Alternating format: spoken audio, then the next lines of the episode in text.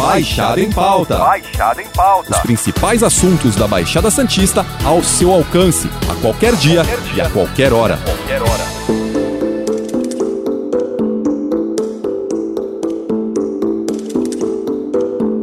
Conviver em sociedade não é tarefa fácil.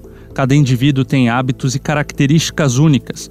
Por mais que possamos pensar que conhecemos a pessoa que está ao nosso lado, muitas vezes acabamos surpreendidos por gestos, comportamentos e ações. Quando, porém, devemos acender o alerta? É possível avaliar se determinada atitude não condiz com o momento e regras da sociedade? Quais os sinais apontam que algo não vai bem? Muitas são as perguntas para entender comportamentos. No entanto, por vezes, elas deixam de ser feitas e os sinais acabam sendo deixados de lado. Estar em alerta ao que acontece ao redor pode evitar problemas, como conflitos e, inclusive, ser a ajuda inicial a quem precisa.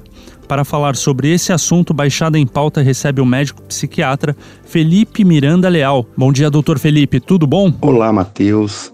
Olá a todos que estão aqui acompanhando o podcast.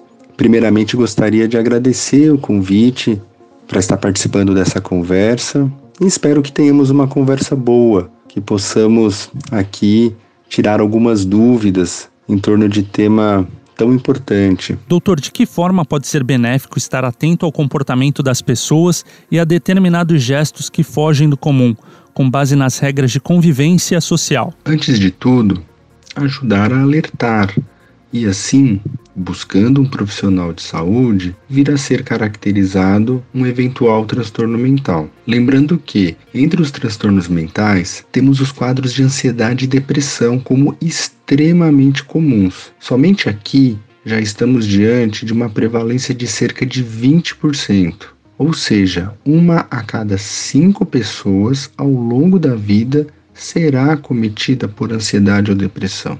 Entretanto, há outros transtornos mentais que, embora menos prevalentes, causam mais impacto tanto para o indivíduo como para a sociedade. Entre eles estão os transtornos relacionados ao consumo de álcool e outras drogas, os transtornos psicóticos e os transtornos da personalidade. O que são e quais os transtornos de personalidade mais comuns de serem observados na sociedade? Como devemos estar preparados? Os transtornos da personalidade correspondem a padrões disfuncionais da personalidade, ou seja, das formas de pensar, sentir e se relacionar socialmente e consigo mesmo, e que afetam o funcionamento deste indivíduo em vários aspectos da vida. Mais do que isso, podem causar muito sofrimento. Os transtornos da personalidade se diferenciam de acordo com as características que se mostram mais comprometidas, ou cognitivas, ou da regulação emocional,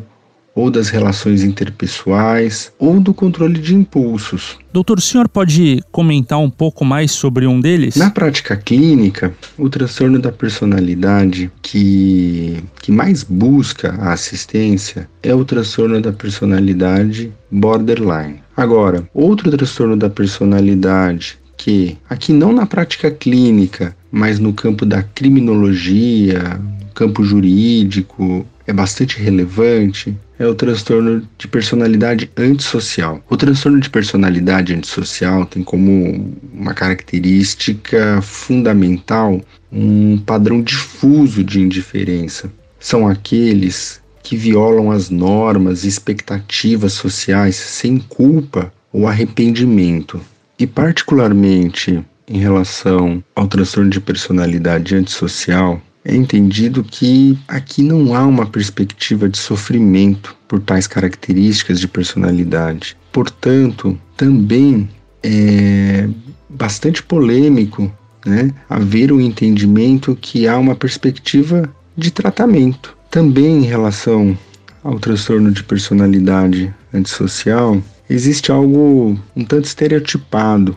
São os termos que já foram muito utilizados, né, como sociopata, psicopata, algo muito relacionado ao sujeito criminoso ou ao serial killer, mas o transtorno de personalidade antissocial ele está muito mais próximo do que imaginamos. Não necessariamente são homicidas. Esses transtornos mentais de personalidade, eles são biológicos ou podem sim ser estimulados? Existem diferenças, doutor? Tal qual demais transtornos mentais, não possuem uma causa definida unicamente pela biologia, mas sim por uma interação de múltiplos fatores. No caso dos transtornos de personalidade, é de grande relevância o histórico da vivência de situações traumáticas, principalmente na infância. O senhor observa que a rotina atribulada de boa parte da sociedade estimula o surgimento de transtornos de personalidade,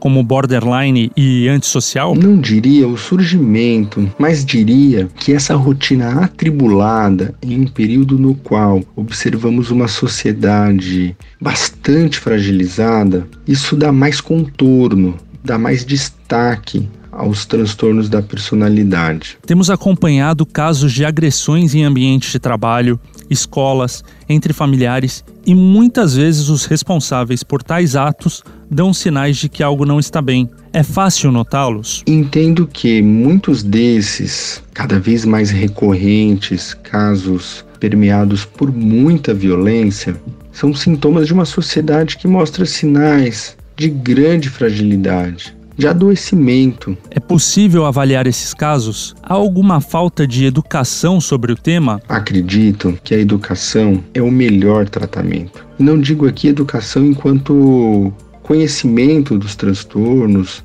em parte isso que nós estamos fazendo aqui.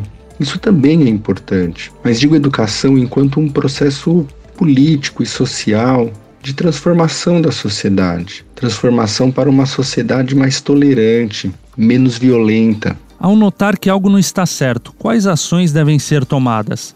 Esse tipo de observação costuma ajudar? Em se tratando de características, como aqui já falamos, de um transtorno de personalidade antissocial, tal convivência, por definição, proporcionará muitos desentendimentos, muitos conflitos. Obviamente, sempre num primeiro momento se deve orientar buscar ajuda profissional, pois somente um profissional de, de, de saúde poderá ajudar a definir de que se trata e como se trata. Doutor Felipe, obrigado pela sua participação no Baixada em Pauta. E na semana que vem nós voltamos com outro assunto e convidado.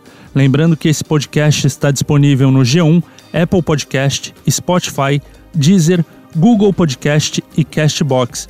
Nos aplicativos existe a opção para você assinar este podcast e receber um aviso sempre que um novo ficar disponível.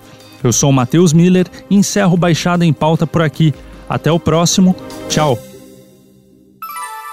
Baixada em Pauta. Baixada em Pauta. Os principais assuntos da Baixada Santista ao seu alcance, a qualquer dia, qualquer dia. e a qualquer hora. Qualquer hora.